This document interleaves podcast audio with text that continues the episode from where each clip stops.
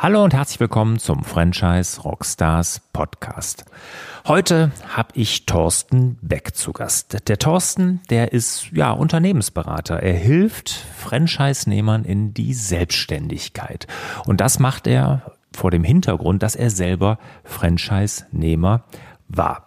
Da rede ich mit ihm aber heute gar nicht drüber, sondern sein Herzensthema ist das Erwartungsmanagement. Also, welche Erwartungen haben angehende Unternehmer, Selbstständige, also Gründer an ihre Selbstständigkeit, an das Leben als Unternehmer oder Unternehmerin?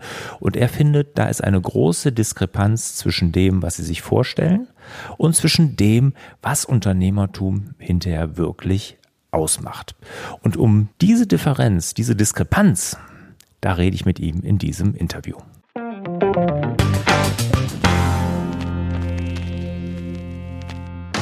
Thorsten, schön, dass du hier bist bei den Franchise Rockstars. Jetzt, dein Thema ist Erwartungsmanagement.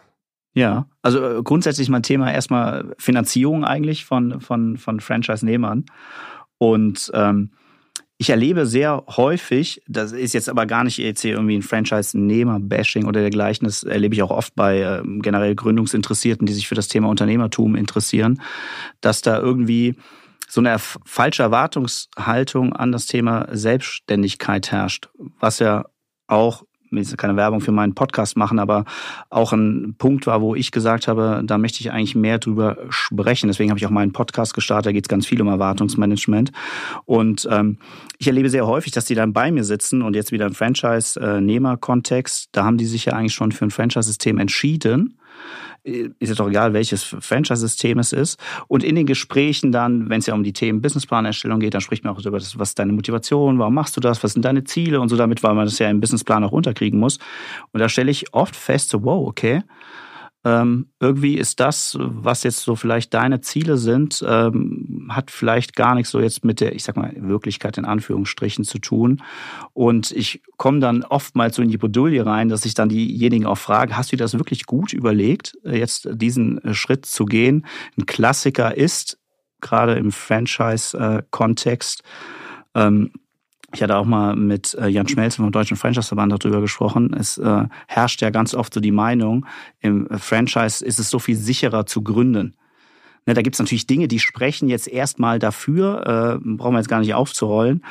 Aber das zieht manchmal so ein bisschen auch ähm, Leute an, jetzt auch ein bisschen übertrieben gesagt, die vielleicht ohne Franchise sich nicht selbstständig machen wollen, aber die denken dann tatsächlich, ja klar, ich mache jetzt ein, ein Franchise-System und ähm, dann läuft das alles total super und vergessen so ein bisschen, und das ist eins meiner großen Themen, dass man als Unternehmer, kennst du vielleicht auch, du bist ja auch schon lange selbstständig, immer durch so einen Lebenszyklus durchgeht und ähm, der ist einfach durch Höhen und Tiefen geprägt und da sind einfach viele nicht drauf vorbereitet und ich stelle dann ganz häufig fest, wenn einer jetzt, ich sag mal, die Erwartung hat, ähm, sei sie vielleicht auch vom Franchisegeber so ein bisschen geschürt, weil klar, die wollen eine Franchise-Lizenz verkaufen, das verstehe ich auch alles.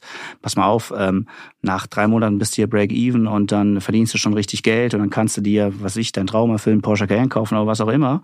Wenn ich mit dieser Erwartung da reingehe und es kommt halt einfach nicht, weil sich irgendwas verzögert oder wie auch immer und nach drei Monaten ist es eben nicht so, dass ich das Geld verdiene, dann ist erstmal, weil ich die Erwartung hatte, hä, kein Geld, oder ich hatte die Erwartung, Geld ist, soll fließen und es kommt dann nicht, dann steht man da auf einmal und dann fängt derjenige an, sich zu hinterfragen. Und gerade im Franchise-Kontext ist es immer so, dann wird immer erstmal auf den Franchise-Geber gezeigt. Aber du hast doch gesagt, hier ist ein Modell, ähm, dass ich hier in drei Monaten mir einen Porsche Cayenne kaufen kann.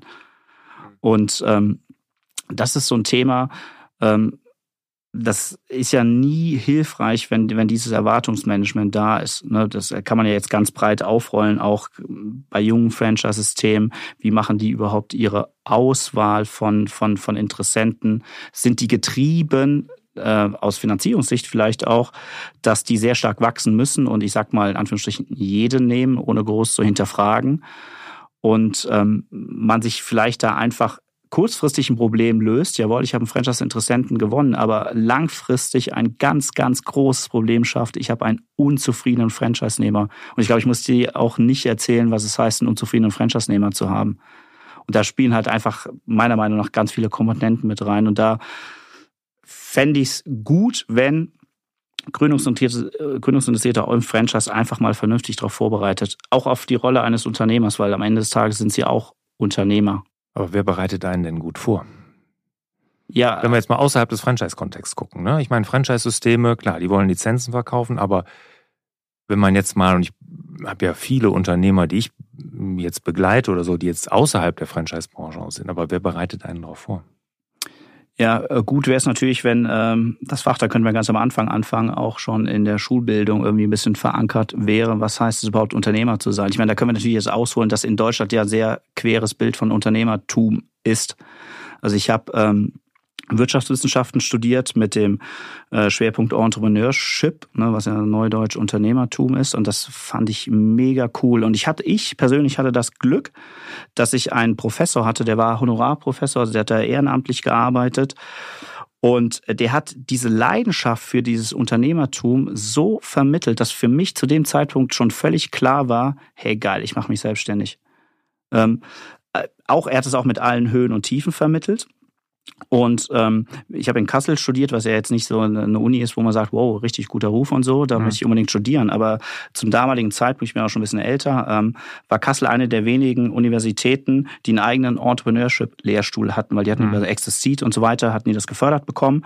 Und er hat sich diesem Thema gewidmet, hat ein ganzes Vorlesungsverzeichnis zu dem Thema gemacht und hat da echt viele Menschen äh, erstmal für das Thema Unternehmertum auch tatsächlich begeistert, aber vor allem nicht immer unter der Prämisse, hey, da gehst du rein, du wirst super reich, verdienst super viel Geld, sondern es ist einfach geil, selbstständig zu sein, ne, was man auch immer dann unter unternehmerische Freiheit und wie man seinen mhm. Erfolg definiert, aber einfach seine Leidenschaft umzusetzen und etwas zu entwickeln, weiterzuentwickeln. Klar, kann auch mal schief gehen. Und der hat das äh, so weit äh, getrieben, ist aber eine Geschichte, die ich super gerne erzähle. Ähm, der hatte dann so eine eigentlich total langweilige Veranstaltung, Businessplanerstellung. Ne? Klingt mhm. erstmal gut, darf ich jetzt nicht sagen, habe ich ja tagtäglich mit zu tun, das mache ich ja, aber da habe ich es auch gelernt, tatsächlich Businesspläne zu schreiben. Und da sollten halt Studenten einfach äh, lernen, Businesspläne zu schreiben. Und da hat man aber äh, mal gemerkt, wie komplex es ist, einen Businessplan zu schreiben und wie viele Studenten da wirklich lernen können, weil das ja auch so viel verzahnt, jetzt im Bereich von Betriebswirtschaft und so weiter und so fort. Und ähm, er hat dann gesagt, okay, damit die Leute irgendwie noch motivierter sind, machen wir doch einen Businessplan-Wettbewerb draus. Dann ist er äh, in die Region gegangen zu Unternehmen und hat gesagt, hey, an was für Themen arbeitet ihr gerade, neue Produkte, was auch immer. Und äh, dann wurde schon mal kombiniert auch, dass aus der Regionalität da von echten Unternehmen Ideen eingebracht wurden. Dazu musste man dann einen Businessplan schreiben. Und dann gab es am Ende ne, Competition, Wettbewerb halt, gab eine Jury und dann konnte man ein, zwei, drei, vier Platz, wie auch immer belegen. Und mein Professor noch weiter hat gesagt, okay, irgendwie kickt das immer noch nicht so richtig, da muss es ja irgendwie mal Preise geben. Und da hat er gesagt, die ersten drei oder vier Gewinnerteams, weiß ich nicht mehr genau, plus Tutoren, ich war damals Tutor von, von, von, von einer so einer Gruppe, ähm, die lädt er ein in die USA. Und dann hat man in den USA eine Rundreise gemacht, hat verschiedene Universitäten äh, besucht, äh, Babson University, Harvard und so, hat da die Entrepreneurship-Lehrstühle besucht und geguckt, wie, wie die ne, diese Lehre rüberbringen. Und wir haben Startup-Unternehmen in USA kennengelernt. Und ähm, die Uni wollte sich daran nicht beteiligen, kostenmäßig. Dann hat er das auf eigene Tasche 20 Studenten eingeladen. Also er ist, äh, Klaus Natusis kann man hier mal sagen, erster Venture Capital Geber in Deutschland gewesen. Also finanziell konnte er sich das leisten, aber ähm, da war schon der Antrieb, er möchte diese Leidenschaft einfach weitergeben. Und der Punkt ist jetzt einfach, man hat gesehen, wie einfach in USA Unternehmertum gedacht wird. Das fängt ja bei ganz vielen banalen Sachen an, wie Fehlerkultur, ist immer so ein furchtbares Wort, aber ähm, dass man sagt, äh, scheitern oder ne, auch mal etwas nicht schaffen oder es funktioniert da nicht, das, das muss einfach erlaubt sein und dann macht man einfach weiter, weil man daraus lernt. Und in Deutschland ist es ja wieder, wenn du hier als äh, Unternehmer scheiterst, dann äh, kommen so Leute wie, oh, guck mal in deine Schufa und so weiter, da kommst du ja sehr schwer nur wieder, wieder auf die Beine. Also von daher, ich glaube, dieses ganze Unternehmertum in Deutschland müsste einfach völlig anders gedacht werden kann natürlich in der Schule anfangen, in der Uni äh, weitergehen, aber auch muss es ja auch, was ich bei den ganzen Institutionen anders anders gedacht werden, wenn du gesagt hast, wer bringt einem das bei? Wenn einem natürlich gesagt wird, pass mal auf, wenn du jetzt scheitern, ich mag dieses Wort auch nicht, aber wenn du jetzt gescheitert bist und dann stehst du da erstmal zehn Jahre lang in der Schufa drin und dann kannst du gucken, wo du bleibst. Dann fragen sich natürlich viele, okay, gut, ja, will ich das Risiko jetzt auf mich nehmen, wo die Deutschen ja jetzt eh nicht so die risikofreudigsten sind. Also auf ganz vielen Ebenen meiner nach muss das anders vermittelt werden. Okay, aber so ein, so ein, so ein meine Erfahrung ist, dass die diese, diese äh, Studiengänge oftmals von Unternehmerkindern belegt werden. Ne? Das sind ja oftmals die Unternehmer, die ihre Kinder dahin schicken. Das ist ja jetzt nicht so jemand, der so klassisch sich selbstständig macht. Ne? Da ist ja oftmals irgendeine Idee dahinter oder im Franchising oftmals, ja, man möchte irgendwie Freiheit, man möchte selbstbestimmter arbeiten. Und da kommt man ja gar nicht auf die Idee, so ein, ich sag mal, so ein Studium zu besuchen im Vorfeld. Ne? Wir sind ja aber bei den Franchise Rockstars. Ja. Was machen denn die Franchise-Systeme da aus deiner Sicht nicht richtig? Ähm, also ich glaube, es gibt ja zwei schwierige Bereiche oder herausfordernde Bereiche, sage ich mal so, in, in Franchise-Systemen. Das eine ist die Partnergewinnung und Auswahl und dann letztendlich auch die Betreuung. Also fange ich mal bei zweiten an. Ich habe selten ein. Nee, fang mal mit dem ersten an, weil da geht's ja mit los. Ja, oh, fangen wir mit dem. Die, die Franchise-Systeme, wenn du die fragst, in meinem ja. Podcast waren ja knapp 100 mittlerweile, ja. ne? Und dann frage ich auch immer größter Fehler. Und ich sag mal, da ist die häufigste Antwort immer, die falschen Franchise-Nehmer am Anfang ja, genommen zu klar. haben. Ne? Ich meine, klar, ne, man will wachsen, man braucht Geld, ne, Liquidität und dann nimmt man natürlich auch Leute mit ins Boot, die jetzt vielleicht nicht 100 Prozent reinpassen. Ich weiß, dass ältere und etabliertere Systeme dann schon einen riesen Auswahlfilter vorlegen. Ne? Also das ist schon, da kommt man gar nicht mehr so richtig durch. Die suchen sich das schon ganz genau aus. Ja, aber finden die die besseren äh, Franchise-Partner, die geeigneteren Franchise-Partner? Da gibt's auch immer Fehlgriffe. Ne? Und ich meine, ich kenne ein paar Systeme ja auch wirklich sehr, in, also von innen auch. Und ähm, da gibt's auch immer Fehler, aber sie werden auf jeden Fall besser. Die Fehlerquote Quote ja. wird da auf jeden Fall geringer. Also die, dieses... Ähm, die, diese, diese Erwartung, dass man am Anfang natürlich verkaufen will, die Franchise-Systeme, ist logisch. Ähm, und hinterher ziehen sie es dann umso enger, ne? Dann willst du sagen, klar, ne, jemand, der läuft, ohne dass man den da immer wieder auffangen muss, der, ohne dass der schlechte Stimmung im System verbreitet, das kommt ja auch noch dann dazu, jemand, der da nicht performt, äh, ist natürlich viel, viel besser und deshalb legen die den Filter. Aber das muss man sich leisten können. Ja, das ist genau der, der, der, der richtige Punkt, den du sagst. Da hatte ich auch mit äh, Steffen Kessler, ist ja ein lieber Kollege von uns, mhm. auch einen Podcast äh, dazu gemacht, was äh, betrifft ja im Regelfall dann junge Franchise-Systeme, mhm. dass die häufig einfach unterfinanziert sind. Und ein Riesenproblem ist einfach, wenn ich unterfinanziert bin, dann kann ich mir einfach eine sorgfältige Franchise-Nehmerauswahl nicht leisten. Und aber da redet man sich in dem in der Phase bei jungen Franchise-Systemen ja fast den Mund fusselig, Mhm. Äh, zu sagen, pass mal auf, äh, sieh lieber zu, dass du besser kapitalisiert bist. Ob das über Investoren ist, ob das über höhere Darlehen oder was auch immer ist, weil man muss meiner Meinung nach einfach die Flexibilität besitzen, Nein sagen zu können zu Franchise-Interessenten, wenn man der Auffassung ist, es ist nicht der geeignete Kandidat, weil ich glaube, das wissen wir beide sehr gut. Der, der, der, der Fehler, den man dann macht und man nimmt ihn, und hat einen unzufriedenen Franchise-Nehmer später, der Schaden ist ja viel, viel höher, als ja. hätte man am Anfang ihn nicht genommen. Klar. Der Unternehmensberater Amerikaner äh, Vern Harnisch sagt immer, eine Unternehmen sagen so lange Ja, bis sie sich den Luxus leisten können, auch einmal Nein zu sagen. Aber jetzt außerhalb der Franchise-Branche ja, ja, überhaupt. Klar. Ja, aber ein ne? schöner Satz auf jeden Fall. Ne? Man muss sich das leisten können. Ne? Und das, das können die ja oftmals nicht, gerade junge Franchise-Systeme. Jetzt äh, würde mich mal interessieren, wenn wir jetzt nochmal gucken auf die, die Gründer ich höre da bei dir immer viel Geld, schnell reich werden, Porsche fahren. Sind das mhm. nicht eh die falschen Beweggründe, sich selbstständig zu machen? Absolut, äh, definitiv. Also, ähm, dass wir Geld verdienen wollen, äh, die meisten zumindest, sage ich mal, äh, ist ja irgendwo logisch. Ne? Aber meiner Meinung nach ist das einfach eine extrem schlechte Antriebsfeder, wirklich auf das Geld verdienen zu gucken. Und ich äh, kann das immer nie verstehen, warum Leute dann ein bestimmtes Franchise-System auswählen mit dem Fokus Geld verdienen, aber die haben überhaupt keine Leidenschaft für das Produkt. Ich kann das nicht nachvollziehen, weil ich bin auch der festen Überzeugung, ähm, wenn ich keine Leidenschaft für das habe, was ich da tue, verdiene ich auch nicht nachhaltig Geld damit. Muss es das Produkt sein, die Leidenschaft?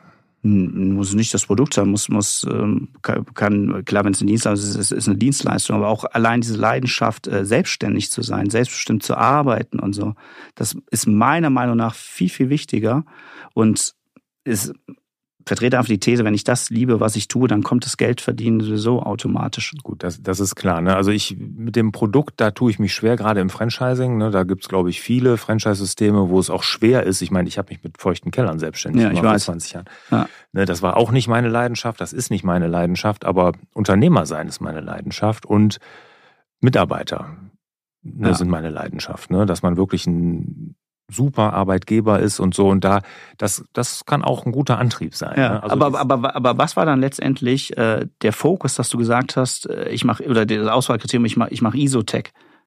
Bei das, dir jetzt? Ja, also ich habe mir wirklich so viele angeguckt. Ich war, bin in der Republik rumgereist, habe mir Sachen angeguckt und äh, mich hat der Gründer da überzeugt. Ne? Der war da so mit Herzblut dabei, der Horst Becker, dass ich gesagt habe, der wird das Ding auf jeden Fall nach vorne bringen. Und es hat mich auch nicht enttäuscht. Ne? Dass ich am Anfang da auch sicherlich nicht unbedingt immer die richtigen äh, Beweggründe hatte und dass es mir auch dann da, ich meine, klar, ich hatte einen ganzen Hofstaat zu finanzieren, als ich mich selbstständig gemacht hatte. Äh, ich habe dann auch erstmal mein Warum finden müssen, ja. ne? den, den Sinn dahinter. Aber der wurde mir dann irgendwann schon klar. Aber ich glaube generell, jeder, der nur das Geldverdienen nach vorne setzt, der wird irgendwann diese Leere spüren. Und das ist unabhängig, ob Franchise-System oder nicht. Ähm, meine Meinung. Jetzt nochmal zum, zum Erwartungsmanagement. Ne? Jetzt, ähm, die Franchise-Systeme tun sich keinen Gefallen, indem sie hohe Erwartungen. Ne? Sie müssen es vielleicht, weil sie vielleicht unterfinanziert sind, weil sie Liquiditätsengpässe haben. Ich meine, jetzt, wo sowieso so eine Art Vollbeschäftigung in Deutschland ist, wissen wir alle, tun sich alle Franchise-Systeme schwer, Franchise-Nehmer zu finden. Welchen Tipp würdest du denen denn geben? Was sollten sie denn tun? Ich würde ihm trotzdem den Tipp geben, trotzdem geduldig bleiben. Mhm. Da muss man halt intern seine Prozesse so anpassen, ähm, dass ich dann auch erstmal mit weniger Wachstum klarkomme. Weil ich äh, bin, wie gesagt, nach wie vor der festen Überzeugung, äh, der Tipp kann ja nicht sein, dann irgendwie lascher zu sein bei der Auswahl. Ne? Andererseits muss man vielleicht auch gucken, vielleicht kann man auch einfach das Modell noch attraktiver machen. Ne? Dass, dass man sich äh, an die anpasst, die jetzt im Arbeitsmarkt sind, bei, bei Vollbeschäftigung dass man die besser adressieren kann. Aber ich äh, würde nicht den Tipp geben, okay, jetzt nur weil weniger Interessenten da sind, dann nehmen wir halt vielleicht einen, den wir, den, den wir vorher nicht genommen haben. Mhm. Und ähm, wie sollten Sie kommunizieren? Boah, da, da, also jetzt in der Ansprache, um ja, ja, genau. Nehmer mhm. zu gewinnen, äh, bin ich überhaupt kein, kein, überhaupt kein Experte drin. Mhm. Also ja. da, da könnte ich jetzt nicht den, den, den richtigen Tipp geben, weil das auch überhaupt nicht mein, mein, mein Geschäftsfeld ist. Mhm. Wie hast, find, ja, hast du denn schon mal mitbekommen, dass da auch wirklich äh, mit falschen Zahlen gelockt wurde? Also jetzt wirklich total unrealistisch? Also von den Franchisegebern, um Franchise-Nehmer zu gewinnen? Nee, also das habe ich so tatsächlich noch, noch nicht mitbekommen, aber es ist eher dann so, dass die schlechteren Zahlen vom Betrieb mal weggelassen werden. Mhm. Also dass man nur ein Teil der Wahrheit erzählte, mhm. äh, sage ich mal so. Mhm. Ja, mein, mein Tipp ist ja immer, ne, weil ich meine, den Podcast habe ich ja mal ursprünglich gegründet, um meine Online-Marketing-Agentur bekannt zu machen. Äh, was ich aber auch feststelle, ist, dass sich das viele Interessenten halt anhören, ne? also Franchise-Interessenten, ne? um zu hören, was ist das für ein System, was gibt's da? Ich kriege auch regelmäßig E-Mails, Lars, welches System würdest du mir empfehlen? Und äh, ich sage immer, wenn man sich für ein System entscheidet oder eins in, in Erwägung zieht, guckt euch wirklich die Umsatztabelle, lasst euch die geben, also hat jedes System und fangt oben und unten an. Ne? Also nicht nur die oberen anrufen, wo alles gut gelaufen ist, auch mal unten. Und ich meine, man, man ist ja selber in der Lage, das zu bewerten. Warum ist das jetzt nicht, hat das nicht geklappt bei denen? Ne? Oder, ne, aber es ist ganz wichtig, sich auch mal die anzugucken, wo es nicht funktioniert hat. Ja. Und nicht nur bei denen, bei denen es jetzt mal geklappt hat. Absolut, äh, klar. Aber als Franchise-Geber muss man natürlich auch die Zahlen zur Verfügung stellen. Ne? Und wie gesagt, auch da kenne ich wirklich Beispiele, wo halt dann die schlechten mal so außen vor gelassen werden. Also das ja, unseriös. Ne? Aber ich sag mal, im Franchise-System gibt, bei Franchise-System gibt es auch schwarze Schafe und die muss man halt auch rausfiltern. Ja, aber ne? ich habe auch das ähm, auch häufig erlebt, tatsächlich jetzt umgekehrt wieder aus äh, Franchise-Interessenten sich, auch das kann ich nie nachvollziehen. Ich habe tatsächlich diese Fälle, da sitzen dann Leute vor mir, das war jetzt auch äh, gerade während der Pandemie, wo man vielleicht nicht mehr so viel unterwegs war und so. Und die sitzen dann, wollen sich mit Franchise-System XY ähm, äh, selbstständig machen, dann frage ich immer so, ja, wo haben Sie das System dann kennengelernt? Ja, habe ich im Internet entdeckt und total tolle Gespräche geführt mit dem Franchisegeber, was ja alles gut ist. Mhm. Und dann sage ich mal, ja, wie viele Standorte haben Sie sich schon angeguckt? Ja, gar keinen. ich so, Sie haben noch nie einen Standard von dem, nee, hat, hat sich noch nicht ergeben. Aber ich, ich finde das total, ich wollte schon immer, keine Ahnung, in die Gastro, in die Fitness oder was auch immer mhm. gehen. Und äh, das finde ich dann genauso fahrlässig, mhm. äh, wo ich dann auch sage, okay, ja. das kann ja jetzt auch nicht richtig sein. Also du musst dich natürlich auch vernünftig damit auseinandersetzen und auch aktiv einfordern, äh, das, was du halt brauchst, um, um, um deine Entscheidung zu treffen. Also es ist ja immer so eine Wechselwirkung. Es ist jetzt nicht immer jetzt hier ein Franchise-Geber-Bashing. Auch viele äh, Gründungsinteressierte gehen einfach viel zu, zu leichtfertig damit um. Ja, und das, das, das glaube ich, das ist in der Franchise-Branche dann eher der Fall als woanders, ne, weil die natürlich da denken, ja, ja, mit dem Franchise-System, was kann da schon schiefgehen, so ungefähr. Ne? Da kann alles schiefgehen. Also das hängt total an den Personen. Mein Sohn hat sich ja vor ein paar Jahren auch mit dem Franchise-System selbstständig gemacht. Und da haben wir äh, bevor wir überhaupt mit der Zentrale und alles da Gespräche, also mit Franchisegeber große Gespräche geführt sind, habe ich gesagt, alle in unserem Umkreis kontaktieren, such dir einen aus und mach mal ein Praktikum da ein, zwei Wochen. Wird er ja. garantiert tun. Hat er auch gemacht. Allein, dass er ein Gefühl auch dafür kriegt, wie sieht seine Arbeit irgendwann mal aus. Auch das ist ja oftmals auch ein ja. Erwartungs, ne, was ja. erwartet mich denn da ans Arbeit? Ne? Was muss ich denn tun, wenn ich da Franchise-Nehmer von bin? Ja, das ist ein sehr, sehr guter Punkt. Ne? Und, äh, und erst als das klar war, als er gesagt hat, fand ich gut, nee, sagt mir zu, kann ich mir vorstellen, habe ich gesagt, so jetzt komm, jetzt gehen wir mal in die richtigen Gespräche ne, mit dem Franchisegeber. Vorher nicht. Weil ja. macht ja auch keinen Sinn, weil die wollen natürlich verkaufen, ist klar. Ja. Ist ja auch nichts Unanständiges. Ja. Ähm, kann man vielleicht noch auf deine Entscheidung auch zurückzukommen, äh, dich mit Isotech äh, selbstständig zu machen und feuchte Keller äh, trocken ja. wieder zu legen. Mhm. Ähm, da ist ja auch nicht du als Franchise-Nehmer machst das ja nicht. Ne? Also jetzt die, die eigentlich ja. nichts gegen diese Tätigkeit, nee, aber ähm, da ist es ja einfach schon immer zu, wichtig zu wissen, was ist eigentlich meine, meine Tätigkeit genau. dahinter. Genau. Und das äh, wird ja häufig auch nicht so richtig von Franchise-Interessenten gesehen und am Anfang auch verstanden, was auch dahinter steht. Und mhm. ähm, ganz schwierig ist es ja häufig auch in der Gastronomie. Ne? Also ne, mhm. das, ähm, das ist jetzt aber egal, ob in Franchise oder in Individualgründung, ich betreue ja beides, aber ähm, was da für ein Bild von herrscht, äh, was ich eigentlich zu tun habe, um erfolgreich als Unternehmer, Franchise-Nehmer in, in, der, in der Gastronomie zu sein, weil es klingt ja oder sieht mhm. immer so, so verlockend aus, ne? Ist voll der Laden, Leute sind gut drauf, ich stehe da so ein bisschen dahinter, keine Ahnung, Miss Getränke mhm. oder so. Mhm. Aber was da alles dahinter steht mhm. mit Personalführung, die Zahlen im Griff mhm. haben, sich mit Lieferanten auseinandersetzen, weil wieder irgendwas nicht geliefert wurde. Unzufriedene Kunden. Unzufriedene Kunden. Ähm, unzufriedene Mitarbeiter kommen nicht zur Arbeit. Ich kann mein Laden wird nicht aufgeschlossen. Das ist so ein Klassiker. Ich war selber äh, zehn Jahre lang Franchise-Nehmer bei Immergrün und meine größte Sorge am Anfang war immer, also ich war ganz schlecht im Loslassen. Ist ja auch so ein Thema in deinem anderen mhm. Podcast, Hallo mhm. Focus. Ja, ja. Ich war ganz schlecht im Loslassen und äh, Aufgaben abgeben und so. Ich hatte immer zwei große Sorgen. Irgendwie, ich habe mal einen Tag dabei, wo ich einfach null Euro Umsatz mache. Ich, ich habe mal gedacht, es kommt dieser Tag, es kommt einfach kein Kunde. Und immer, wenn ich nicht selber in der, in der Frühschicht war, dass einfach ein Mitarbeiter verpennt und den Laden nicht aufschließt. Mhm. Und das äh, waren immer so meine größten Sorgen. Und ich habe mir überlegt, mein Gott, was mache ich denn? Ich war gefühlt nachts immer Standby, dass mich irgendwie jemand anruft, ich muss den Laden aufschließen. Ist nie vorgekommen. Auch mit dem 0 Euro Umsatz ist, ist, ist nie vorgekommen. Aber es ist tatsächlich so, es ist, die Tätigkeit ist meistens eine andere, als, als man sich so vorstellt. Gerade wenn man jetzt als Quereinsteiger vielleicht auch, auch in so eine Branche reinkommt. Und was, was ich noch ganz wichtig finde für, für Gründer, ist das Finden auch am Anfang. Ne? Was ist denn, ne? und das ist im Franchising übrigens, glaube ich, eher, als wenn man, wenn man sich so, ich sag mal, auf der, in der freien Wildbahn selbstständig macht, was ist denn so wirklich hinterher, wo, wo finde ich mich denn wieder? Ne? Und das habe ich erlebt, ne, wo ich dann geguckt habe, mache ich mehr Technik, mache ich mehr Vertrieb, mache ich mehr administrative Dinge. Das kann man sich ja dann aussuchen, ne, hinterher, ja. wenn man dann einigermaßen eine Größe hat. Und da merke ich auch, dass sich viele da schwer tun. Ne? Wie du sagst mit dem Abgeben, dass man irgendwelche Bereiche, man kann halt nicht alles machen, dann, dann bleibt man immer klein. Ne? Ja. Da wächst man nicht mehr, sondern man muss jetzt sagen, okay, da lege ich meinen Fokus drauf und das ist auch immer ein Thema. Und das ist im Franchising häufig so. Ja. Weil es ja einfacher gemacht wird, weil man dieses Rückenfrei-Prinzip hat, während wenn jetzt, ich sag mal, ein Gärtner sich selbstständig macht im Gartenlandschaftsbau, ne, der weiß schon eigentlich, was auf ihn zukommt, im Groben. Ja, ich habe aber auch, ähm, also ich berate, also habe ja viele, viele Mandanten in, in, der, in der Gastronomie. Das andere Extrem, das nimmt tatsächlich aktuell zu, ist aber, die äh, Franchise-Nehmer, die sagen, ich möchte eigentlich gar nicht selber da jetzt arbeiten, die das wirklich, äh, ich sag mal, fast schon wie so ein Investorenmodell sehen, die dann einfach, die sagen auch immer, weil wir sagen auch im Businessplan immer, pass auf, die Personalkosten sind ermittelt unter der Berücksichtigung, dass du operativ im Laden mitarbeitest. So, das habe ich festgestellt, da gibt es sehr viel Interpretationsspielraum bei einigen oder wie das verstanden wird.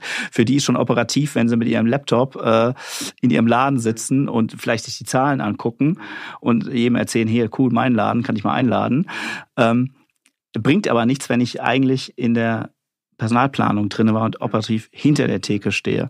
Und ähm, das ist irgendwie auch so ein, so ein neues Phänomen. Ich war ja. eher der Typ, der viel zu viel am Anfang selber. Ich, ich, ich stand da von morgens bis abends Doppelschicht, weil ich mir dachte, total cool.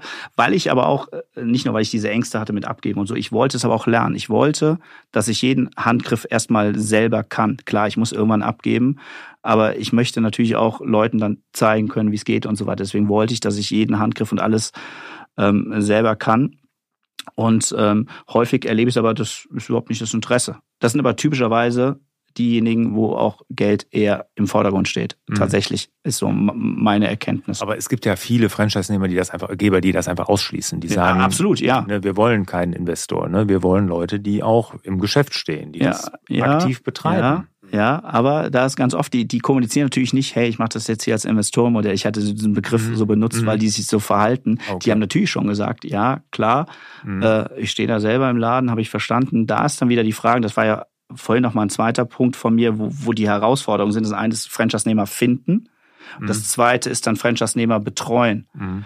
Und da erlebe ich dann häufig, dass, ähm, ich sage mal ganz platt, die Betreuung nicht ausreichend ist.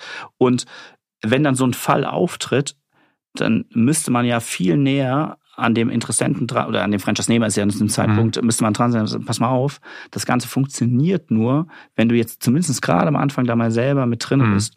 Und da erlebe ich es auch häufig, äh, dass dann Franchise-Geber zu nachlässig sind, da in der Betreuung dann die wirklich ans Händchen zu nehmen, erstmal vielleicht nett mhm. zu sagen, pass mal auf, aber mhm. irgendwann muss man es halt auch einfach einfordern, weil mhm. sonst äh, läuft das Ding da auch einfach vor die Wand. Das ist ja eine doppelte Unzufriedenheit. Mhm. Da ja. auf jeden Fall.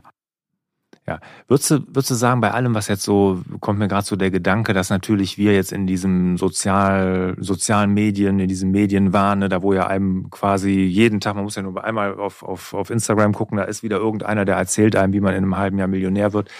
Hat das damit zu tun, dass die Leute glauben, dass es alles so einfach geworden? Ja, glaube glaub, glaub ich tatsächlich. Also da könnte man mhm. wahrscheinlich eine ganze Podcast-Staffel jetzt drüber machen. Podcast können wir ins Leben rufen darüber. Ja, wir können ja mal einen Podcast machen, das wäre eine super Idee. Ja, das, das äh, glaube ich tatsächlich, ähm, dass das da irgendwie äh, mit zusammenhängt. Und man merkt auch, wenn man jetzt meine, in meinem Podcast jetzt die letzten Folgen wieder, es geht immer mehr in dieses Thema auf einmal. Also ich entwickle mich thematisch auch und spreche da mit vielen äh, Leuten drüber, wie sich so das Mindset ähm, von Gründungsinteressierten in den, man muss gar nicht so weit zurückgehen, ich sag mal in den letzten drei Jahren so gewandelt hat. Ich weiß mhm. es nicht, äh, gibt's ja, ich kenne keine Studie dazu, die wirklich belegt, dass das vielleicht auch was mit Corona zu tun hat, dass da irgendwie mhm. ähm, man sich verändert hat. Aber die These, die du gerade gesagt hast, die würde ich zumindest auch unterstützen, dass Leute lieber sagen, mein Gott, wenn ich doch auf der Couch liegen kann, mache irgendwelche beschissenen Selfies und stell lieber Instagram und werde da irgendwie bekannt mit, äh, kann damit Geld verdienen. Äh, ist ja einfacher als zu sagen, ich stelle mich mal acht Stunden in meinen Laden rein hm. und mhm. verkaufe, was ich, Getränk, Essen, Essen XY, dass das damit schon was zu tun hat. Ich meine aber jetzt nicht nur die Influencer, ich meine auch, dass es Coaches gibt oder sowas, die einem ja sowas auch sagen. Ne? Hier, ich guck, das machst du so und so und dann bist du innerhalb von, keine Ahnung was, oder ich helfe dir, wie du ganz schnell. Ja, das ist ja diese ja. ganze LinkedIn-Bubble, ist das ja, mhm, da ja, ja. Treiben, treiben die sich ja alle rum. Ähm, Horror. Ja, Horror, Horror tatsächlich. Und ja, also klar, denken wahrscheinlich äh, zu viele im Moment, es gibt einfachere Wege, Geld zu verdienen. Mhm. Und ich habe einen ganz spannenden Vortrag äh, gehört, habe ich in einer anderen Podcast-Folge erzählt, von der, weiß nicht, ist die Tochter von Tege Schwendner gewesen, auf jeden Fall, die war auf der Fuck-Up-Night vom Deutschen Franchise-Verband. Da war mhm. ich auch, da einen Vortrag gehalten. Und sie war vor mir da und hat einen Vortrag gehalten. Und sie hatte das, ihr größter Fuck-Up war, ähm, äh, Gen Z, also jetzt nicht per se mhm. gesehen äh, Gen Z, ähm, dass die ihr Geschäftsmodell irgendwie anpassen müssen, weil die irgendwie festgestellt haben, die finden nur noch Interessenten, die es gar nicht mehr gewohnt sind, jetzt sieben Tage die Woche im Einzelhandel arbeiten zu wollen, sondern die wollen quasi auch diese vier Tage Woche als, als, als Unternehmer haben. Mhm. Und passen ihr Geschäftsmodell darauf hin an, dass sie für diese Zielgruppe einfach attraktiv sind. Und da muss man schon sagen, also wenn, das ist ja ein riesen Big Player, ist das ja mhm. einfach, ne? Wenn mhm. die sich da schon Gedanken machen, dass wir als Franchise-Nehmer so eine Zielgruppe haben, die einfach mehr Work-Life-Balance mhm. oder was auch immer haben möchte, aber du hast einen cooleren Begriff, habe ich äh, vorhin noch einen Podcast für Work, äh, nee, irgendwas mit, egal. Work-Life-Integration. Genau, Work-Life-Integration fand ich mhm. sehr cool. Mhm. Ähm, dass man das irgendwie zusammenbringt, auch im Unternehmertum. Ähm, klar, jeder wie er will. Ne? Ähm, ich weiß halt nicht, ob das so mit Unternehmertum tatsächlich äh, übereingeht. Ich möchte jetzt ja auch nicht der alte Crumpy Man sein, der sagt, genau. es, ist, es ist total wichtig, dass wir alle rund um die Uhr arbeiten. Da, darum geht's gar nicht. Aber ähm, äh, da auch wieder ein bisschen was mit Erwartungsmanagement natürlich zu tun. Ne? Also wenn ich, äh, es ist auch mein Ziel tatsächlich, oder es sollte vielleicht von vielen Unternehmern auch das Ziel sein, dass man sich da auch mal ein bisschen weiter rausnehmen kann und dann macht es ja auch mehr Spaß, am mhm. Unternehmen zu arbeiten, mhm. als im Unternehmen zu ja. arbeiten und das voranzubringen und so weiter mhm. und so fort. Ähm, aber von vornherein an die Sache Unternehmertum dran zu gehen und sagen, ja, ich möchte total viel Geld verdienen, äh, als möchte selbstständig sein, das Thema Unternehmerfreiheit, wie auch jeder es für sich definiert, äh, genießen, aber auch nicht wirklich viel dafür arbeiten. Mhm.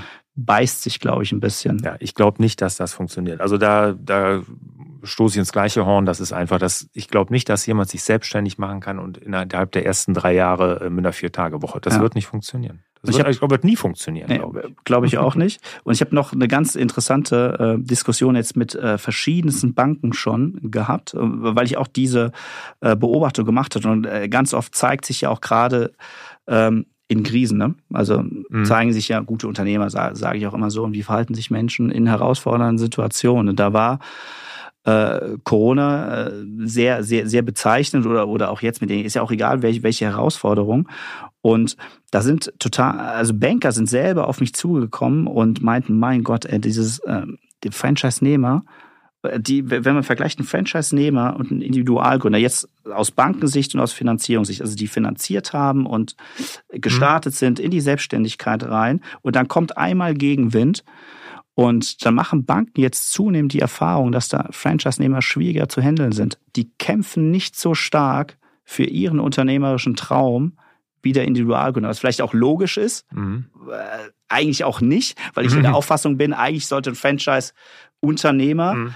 Felix Beckert, schöne Grüße, der, man sagt ja in diesem Begriff von Franchise-Unternehmer, eigentlich sollte es ja auch ein Unternehmer sein. Ne? Mhm. Also, das, sollte, doch, genau der, das sollte ja. doch der gleiche Traum ja. sein. Für dich mhm. als Isotech ja. ist dein Isotech-Betrieb dein unternehmerischer Traum, dafür kämpfst du, auch bei Gegenwind. Aber auch das ist habe ich vor einem Jahr und vor anderthalb oder vor zwei Jahren noch nicht so erlebt, wie aktuell, wie schnell Unternehmer in einem frühen Stadium aufgeben, nur weil etwas nicht so kommt, wie es vielleicht gedacht war. Und da, da merkt man wirklich schon einen Unterschied zwischen Franchise-Nehmern und Individualgründern. Also ich habe das jetzt schon von mhm. unterschiedlichsten Bankern bestätigt mhm. bekommen. Also wirklich einfach, die dann einfach also nicht die Banker, sondern die Unternehmen, die sagen, okay, läuft nicht so, melde ich halt Insolvenz an. Ne, Insolvenzrecht spielt ja auch in die Karten, ist ja verkürzt worden auf drei Jahre und so. Ne, auch da muss man sich fragen, ob, ob das jetzt der richtige Weg war, um, klar, wahrscheinlich wollte man damit widerspreche ich mich vielleicht sogar ein bisschen, indem ich gesagt habe, steht da so lange in der Schufa drin und man mhm. ist gebrandmarkt, wenn man, ähm, wenn man äh, selbstständig war und es nicht so funktioniert hat. Ähm, aber ob man jetzt gerade hätte das Insolvenzrecht, können wir auch eine ganze Podcast-Folge zu machen, da so lockern müssen, weil ich finde, es hat auch ein bisschen was äh, mit äh, Anstand zu tun und auch mit Werten zu tun und äh, immer einfach zu sagen, ich schmeiß jetzt einfach hin, es ist mir alle, alles mhm. egal, weil es gibt ja so viele Verlierer einfach, wenn einer die Entscheidung trifft, in die Insolvenz zu gehen. Wie gesagt, will ich nicht jeden da über einen Kamm stellen, gibt vielleicht äh, überhaupt keinen Ausweg mehr und so, aber ich erlebe einfach sehr häufig im Moment, dass Leute zu früh aufgeben, formuliere es mal so, und die Insolvenz dann wirklich als Ausweg für sich erkennen, das einfach erstmal los zu sein, egal ob da andere auf ihrem Geld sitzen bleiben und so weiter. Und meistens gewinnt man ja nichts dadurch, erstmal, dass man in die Insolvenz geht, außer man vielleicht jetzt den Druck erstmal los ist. Oder klar, wenn man jetzt schon rechtlichen Themen wiederum ist, in Insolvenzverschleppung und so weiter, das haben wir dahingestellt. Aber ähm, und da ist es tatsächlich so, das würde ich jetzt auch erstmal belegen, dass aktuell zumindest Franchise-Nehmer schneller hinschmeißen, als Individualgründer. Aber da schließt sich ja der Kreis zum Anfang, wo wir gesagt haben, mit dem Warum. Ne? Ja. Was, was, warum mache ich mich selbstständig? Und ich glaube, wenn das Warum stark ist, dann bist du auch bereit, durchs Feuer zu gehen. Dann bist du bereit, auch mal die extra Meile zu gehen. Dann bist du bereit, auch sechs Tage die Woche zu arbeiten, zwölf Stunden am Anfang. Musst du ja auch als, als Gründer. Und wenn du das, wenn das so, so ein weichgespültes Warum ist, nur ein bisschen Geld verdienen, ein schickes Auto fahren, ja. das, das wird dich nicht antreiben, dann auch mal durch harte Zeiten zu gehen. Dann sagst du ja. einfach, boah, dann habe ich halt kein schickes Auto. Ja, ja, und das ist dann, was du aufgibst und nicht dein Traum. Ja, und vor allem, es darf halt auch nicht so sein, dass ja das andere, weil wir auch über das Thema Martin gesprochen haben, also es darf natürlich auch jetzt nicht so vollkommen, dass auf einmal äh, selbstständig sein so cool ist oder so, dass das, dass diese Image so von cool und es ist total trendy und dieses mhm. ganze Startup-Gelaber, sorry dafür, aber mhm. ähm, ne, das ist ja irgendwie so trendy, ist jetzt auf einmal, komm, wir machen Startup und so mhm. und aber ja. Na gut, das wollen wir uns ja wünschen, wenn wir mal wieder eine, eine Gründungsphase oder ja, so einen Gründergeist aber, aber, kriegen in ja, Deutschland. Ja, natürlich, ne? aber mit den richtigen Argumenten, weil es halt, ja, natürlich ist es geil, selbstständig mhm. zu sein, aber nicht, weil es irgendwie trendy oder, oder, oder, oder, oder hip mhm. ist, sondern weil es einfach geil ist, seine Leidenschaft zu verfolgen und äh, ne? was zu bewegen. Was zu bewegen. Genau. Letzte Frage. Ja, gerne. Ähm, geben wir dem Ganzen mal eine positive Wendung ich war zu negativ. Ne? Nein, nein, nein, nein, nein. Aber okay, man muss ja auch, das, das, ich glaube, das ist auch wichtig, dass, dass das viele Gründer, die sich vielleicht darüber Gedanken machen, mal wirklich sich ihre Beweggründe ja. überlegen, ne, ihr Erwartungsmanagement, also ihre Erwartungen wirklich mal abgleichen. Ähm, Ganz kurz, ich, ja. hatte, ich habe, weil ich gerade meinte, ich war zu negativ. Ich hatte über, über meinen Podcast tatsächlich eine Anfrage von einem äh, jungen Gastronomiegründer, der auch überlegte, ins äh, Franchising zu gehen. Mhm. Und der ist über irgendeine Podcast-Folge zu mir gekommen und ich habe dann das Erstgespräch mit ihm gemacht und mhm. habe da auch sehr hart bei ihm nachgebohrt, warum willst du mhm. Franchise mhm. machen ne? und so weiter und so fort. Und der meint am Ende von dem von dem Gespräch, er wäre jetzt ein bisschen verwundert, weil äh, ich ja sonst auch im Podcast so äh, leidenschaftlich, ich, ich war ich habe überhaupt nichts gegen Franchising, ne? auf keinen Fall. Aber der hatte mich am Ende, ich wäre so verwundert und hatte mich gefragt, aber Franchising findest du schon gut, oder? da war mir auch klar, okay, ich war, glaube ich, ein bisschen zu negativ. Aber ich wollte einfach ein bisschen piesacken, weil ich einfach ne, ja. sicher gehen, dass ihr macht das aus vollster Überzeugung. Aber sorry. Ja, Deine letzte nee, Frage. Gut. Nein, nein, nein, nein, genau. Letzte Frage. Blicken wir mal in eine rosige Zukunft. Ja. Wie sieht die denn aus? 90 äh, Prozent Unternehmer, 10 Prozent Angestellte. Passt, glaube ich, gar nicht vom Verhältnis her, aber ja. auf jeden Fall deutlich mehr Unternehmer. Ja, ja. Also und, und, ganz klar. Und, und in Bezug aufs Erwartungsmanagement, wie, wie sieht das aus? Ja, das ist natürlich äh, Leute sich nicht zu schnell entmutigen lassen, wenn auch mal Gegenwind kommt. Also dass äh, Leute einfach wissen, ähm, das soll jetzt aber nicht wieder so negativ rüberkommen, aber ähm, Unternehmertum ist auch, hat auch immer was mit Fuck-Up-Circle zu tun. Ich komme immer wieder, komme ich an Herausforderungen. Da ist, glaube ich, und das macht, unterscheidet dann vielleicht auch einen Angestellten vom Unternehmer. Der Unternehmer macht halt einfach weiter. Mhm. Weil er muss ja weitermachen, er muss ja vorankommen. Und manchmal braucht man ja auch die Herausforderung, um, um, um weiter mhm. zu kommen. Mhm. Also einfach leidenschaftliche Unternehmer. Genau. Das, das würde ich mir auch wünschen. Und Unternehmer muss, uns Unternehmern muss einfach klar sein, und ich glaube, die lange genug Unternehmer sind, die werden das 100 Prozent unterstreichen, dass das dazugehört zum Unternehmertum. Das ist Unternehmertum. Unternehmertum ist nicht irgendwann sich zurückzulegen und dann die Füße hochzulegen und alles läuft von alleine. Das ist es nicht. Nur wenn ich das oft, wenn ich so frische oder junge Unternehmer, ich sag mal ein paar Jahre so Unternehmer und die dann sagen, ja, wenn ich das endlich, wenn ich die Assistentin habe, wenn ich den Vertrieb organisiert habe, wenn ich, sag ich dann kommt's nächste. Ja. Das ist Unternehmer sein, das gehört einfach dazu. Absolut. Ne? Und, und das macht's ja auch eigentlich so schön. Ja. Horror war bei mir immer, dann hatte ich, ähm, als ich ähm, immer grün Franchise-Partner war in der Gastronomie, ich hatte ein so schönes Team also mhm. tolles Team, einfach die mhm. extrem gut zusammengearbeitet haben, die die Gäste begeistert haben. Mhm. Ich konnte mich endlich rausziehen aus dem Laden. Mhm.